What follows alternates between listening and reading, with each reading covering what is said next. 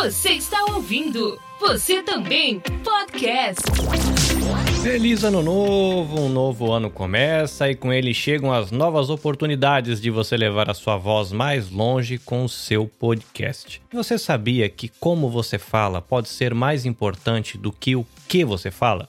O meu objetivo neste podcast é compartilhar com você um pouco do que tenho aprendido nas minhas aventuras com produção de podcasts, na Nabecast Assessoria em Produção de Podcasts, aqui na província de Shizuoka, no Japão. O episódio de hoje é um trecho de uma live realizada no dia 1 de outubro de 2020. Eu recebi Thaís Vaiano, fonodióloga do Atletas da Voz, para conversar sobre comunicação e cuidados com a voz. O meu nome é Carlinhos Velaronga Seja bem-vindo ao Você Também Podcast, a sua caixinha de ferramentas para a produção de podcasts.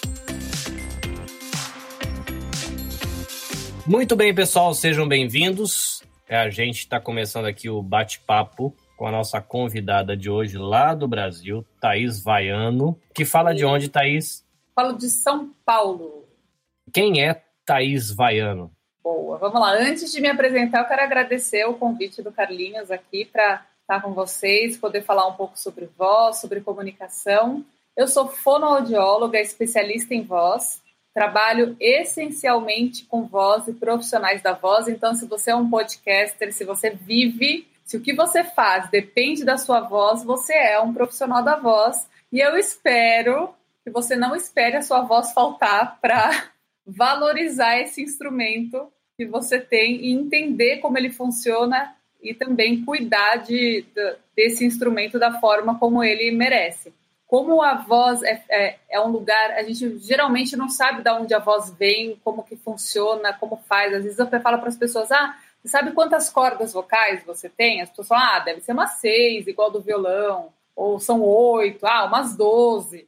As pessoas não têm esse conhecimento, né? Como não é visível, não é palpável, as pessoas não têm nem noção de como a voz é produzida e muito menos do que a gente faz que pode detonar a nossa voz, que pode acabar com a voz. Então, é só na hora que falta que geralmente as pessoas falam, nossa, fiquei rouco.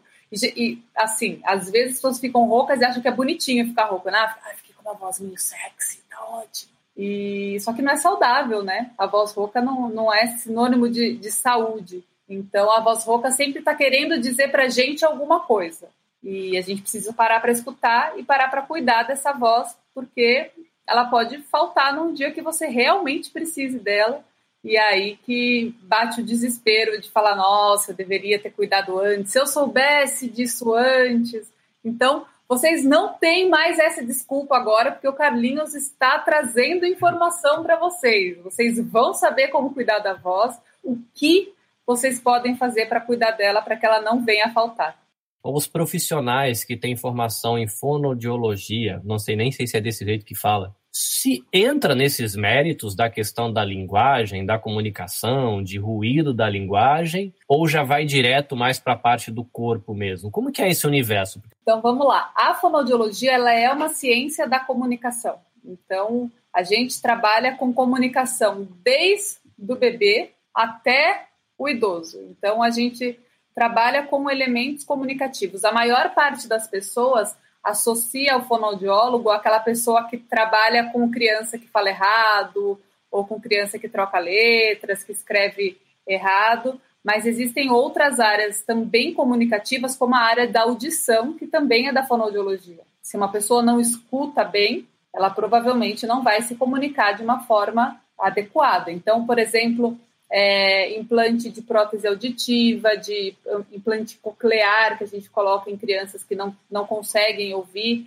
É, tudo isso é uma ciência, é, trabalha a comunicação também. Quando a gente vai mais para frente ali, idosos que às vezes têm acidente vascular cerebral e ficam afásicos, que têm pouco acesso a algumas palavras, perdem a, a, a possibilidade de se comunicar, ou que desenvolvem alguma doença degenerativa, como Parkinson, como algumas doenças que interferem também na comunicação, é o fonoaudiólogo que vai atuar com essas pessoas. Mas a gente atua também na parte saudável, como cantores, atores, podcasters, youtubers que querem se comunicar melhor, porque a gente trabalha a consciência da, da comunicação. Então a gente tem essa, essa, esse olhar em fazer com que o nosso cliente ou o nosso paciente saiba exatamente o que ele tem que falar e para quem ele tem que falar, porque isso é muito importante. O que é menos importante do que como. Como eu falo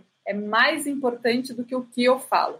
Às vezes a gente sempre fica, a gente tem lembranças, fala, nossa, eu não lembro porque eu briguei com tal pessoa, mas eu lembro que ele me fez, me fez sentir muito mal. Ou eu não lembro quais foram as palavras que aquela pessoa me falou, mas a partir daquela conversa eu fiquei muito motivado, porque é o que você sentiu. O que você sentiu é comunicação.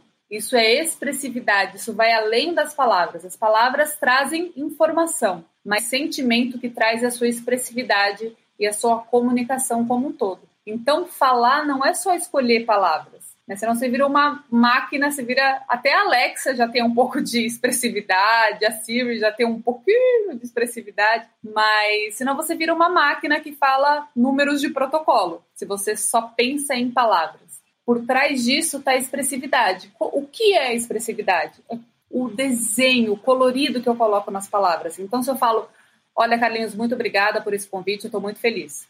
Eu posso falar, Carlinhos, muito obrigada por esse convite. Eu estou muito feliz de estar aqui com você. O que, que eu fiz? Eu coloquei inflexões de voz que falam o que eu estou sentindo. Então, isso acaba sendo mais importante do que o que eu estou falando. Tem uma pesquisa muito legal, Carlinhos, que fizeram com crianças de 5 anos. Pegaram dois grupos de criança e para umas falaram é, rindo. Ah, você é tão bobinha, você é tão idiota, você é tão feinha. O que, que as crianças fazem? Riem, ficam todas felizes. E chega para o outro grupo de crianças e fala: Você é muito legal, você é bonita, eu gosto muito de você. Como dando uma bronca. As palavras são boas, mas a forma fazem o quê? Que as crianças chorem, porque elas entendem, independentemente das palavras, entendem que elas estão levando uma bronca. Então, a forma como a gente se expressa acaba sendo muito importante. Por, pela maior parte das vezes a gente pensa só em o que falar, mas o como falar é super importante até para ser atrativo. Se eu venho aqui, falo com você, olá, Carlinhos, tudo bom? Meu nome é Thaís Baiano, eu vim aqui, sou de São Paulo. Ah, seu podcast vai ter que ser de 15 segundos. Porque aí vem a, aquela questão, fala assim, nossa, essa, essa pessoa é tão monótona. O que, que é monótona? Mesmo tom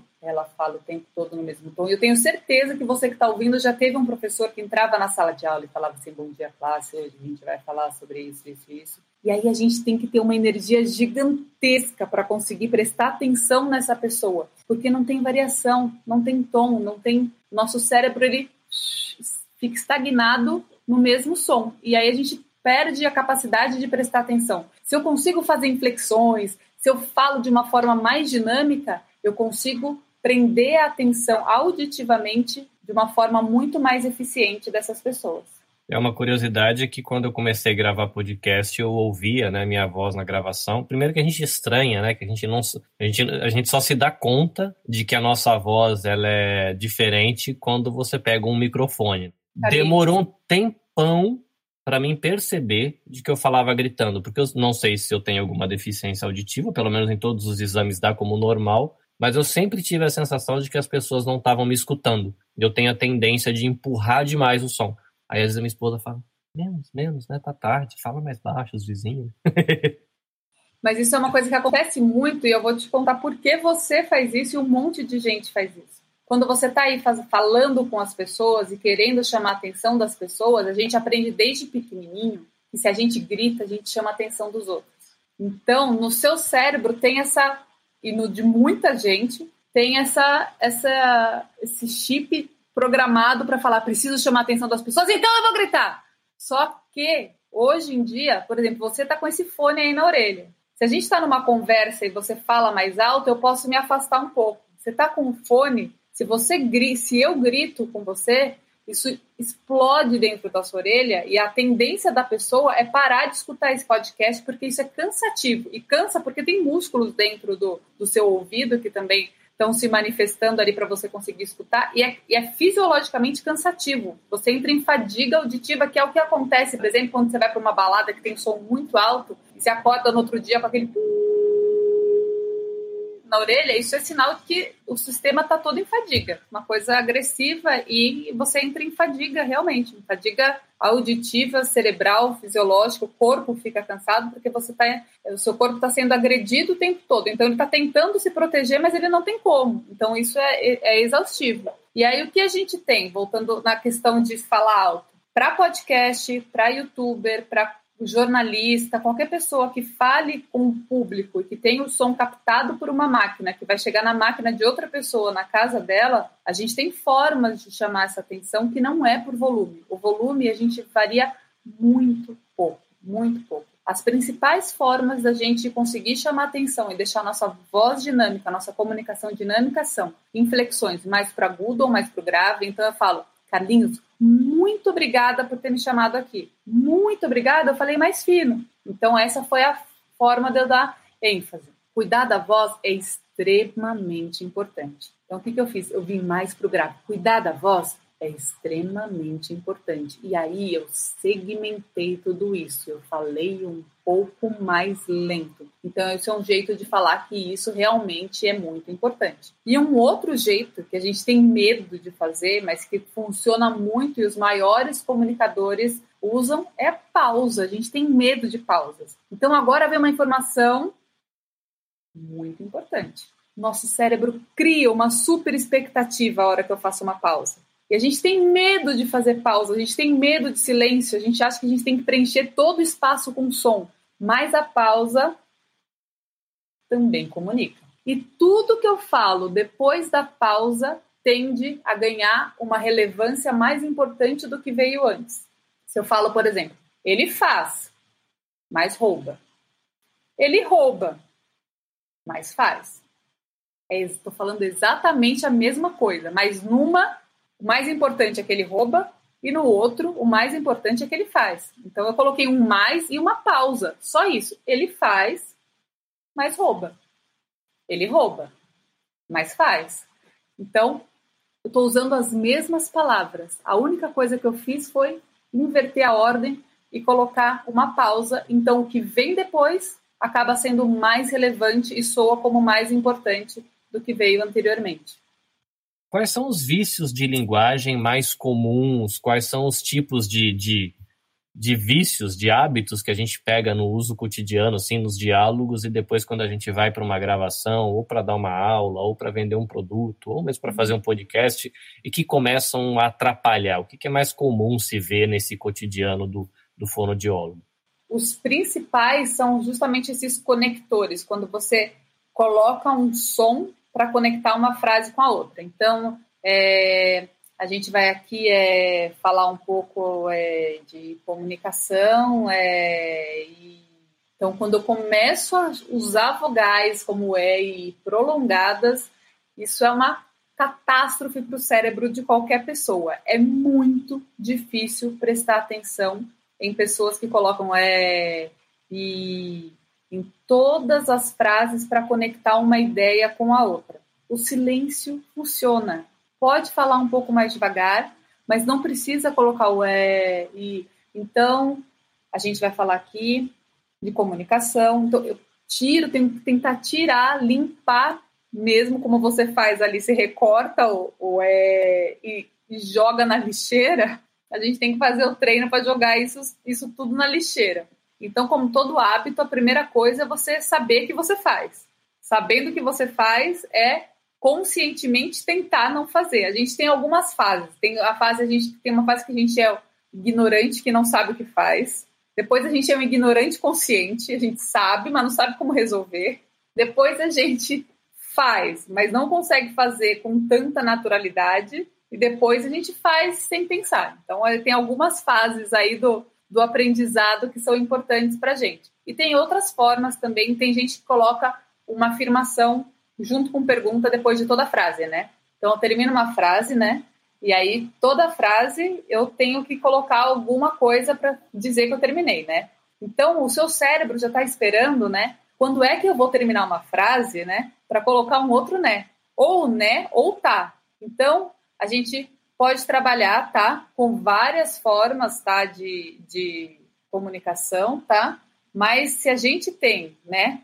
esses tipos de barreira, né? Fica muito difícil para o cérebro da outra pessoa prestar atenção em você, mas muito difícil. Muito bem, a gente falou desses an, falou dos tá, falou dos né. E quando a pessoa não pronuncia direito as palavras? Aí a gente é, é um distúrbio articulatório mesmo. O som que sai aqui da garganta, ele vai mudar daqui para cima, dependendo do formato do lábio, da posição dos dentes, da língua, do quanto eu abro a boca ou não. E isso tudo vai fazer com que a minha fala seja melhor compreendida. Quanto melhor a minha habilidade articulatória, mais fácil da outra pessoa entender o que eu estou falando. Se eu falo com você, com a boca toda fechada, eu estou falando a mesma coisa. Mas fica mais difícil a compreensão, porque o seu cérebro tem que criar um pouco mais de energia, gastar mais energia. Então, a hora que eu tô, a gente tem essa habilidade de fazer leitura labial, por mais que a gente não tenha treinado, pela própria exposição. A gente está o tempo todo vendo pessoas, vendo a articulação delas e associando ao som que sai delas. Então, a gente tem essa capacidade de fazer leitura labial. Então, quanto mais pistas visuais eu dou, mais fácil da pessoa entender o que eu estou falando. Algumas pessoas têm distúrbios articulatórios como a língua. De falar assim, o som dos S sai um pouquinho mais sujo. E não é que essa pessoa é diferente da pessoa que fala assim, por exemplo. Que eu tenho um som do S na lateral. O ar sai aqui pela lateral. Então, se eu falo Sônia sabe sambar sozinha, Aí a pessoa não está vendo o que está acontecendo com essa língua, ela começa a tentar pensar: nossa, toda vez que essa pessoa faz o S, sai um som estranho. O que se sente estranho nessa pessoa? O que será que ela está fazendo? Eu já estou viajando, tentando entender o que, como essa pessoa fala, ao invés de prestar atenção no que ela está falando. Então já perdi completamente a função da comunicação, que é ter um emissor e um receptor e uma mensagem aí no meio. Porque esse receptor está só pensando em que está acontecendo dentro da minha boca, porque esses sons estão saindo desse jeito. Então, e tem o F assim também, que as pessoas geralmente têm dificuldade de prestar atenção nessas pessoas, porque elas têm medo da hora que essa pessoa vai cuspir nela. Então, ela fica nessa apreensão, pensando, poxa vida, se ela chegar aqui perto, pode ser que, e ainda mais nos tempos agora de coronavírus, ninguém quer receber uma, um, uma, na cara. Então, isso também é um ruído de comunicação, até porque a gente associa falar desse jeito, mas é um pouco a questão infantil, a criança. E quando a gente vê um adulto falando desse jeito, é, a gente tende a não validar tanto as coisas que ele fala. Gera na gente uma lembrança de alguma coisa infantil.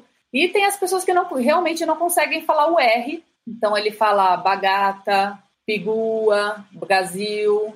Mais triste disso é que gente, às, às vezes as pessoas vão para a vida adulta falando assim, e essas pessoas tendem a se comunicar menos, porque elas sabem que tem um defeito na voz, vamos dizer assim, tem uma, uma comunicação diferente, e elas tendem a se expor menos. Então, essas pessoas tendem a se comunicar menos, o que é muito triste, porque você, como um língua solta, sabe que quanto mais a gente se comunica, mais longe a gente chega. Então, é, o mais triste é que isso, tudo isso tem solução. E não é, é algo, não é uma coisa assim, nossa, a pessoa vai ter que fazer dois anos de exercício. Às vezes, em uma sessão, a pessoa que fala a gay a bagata, ela só precisa entender como esse som é produzido, porque ela está colocando o som no lugar errado.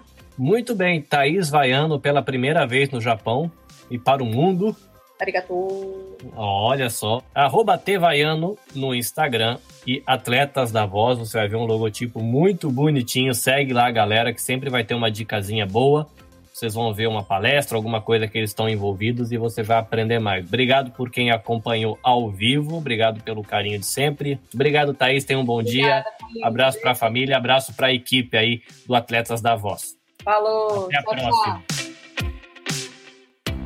É, podcaster, chegamos ao fim de mais um episódio e eu convido você a conferir o conteúdo da gravação com a Thaís na íntegra, porque tem muitas informações legais que ela compartilhou durante a gravação.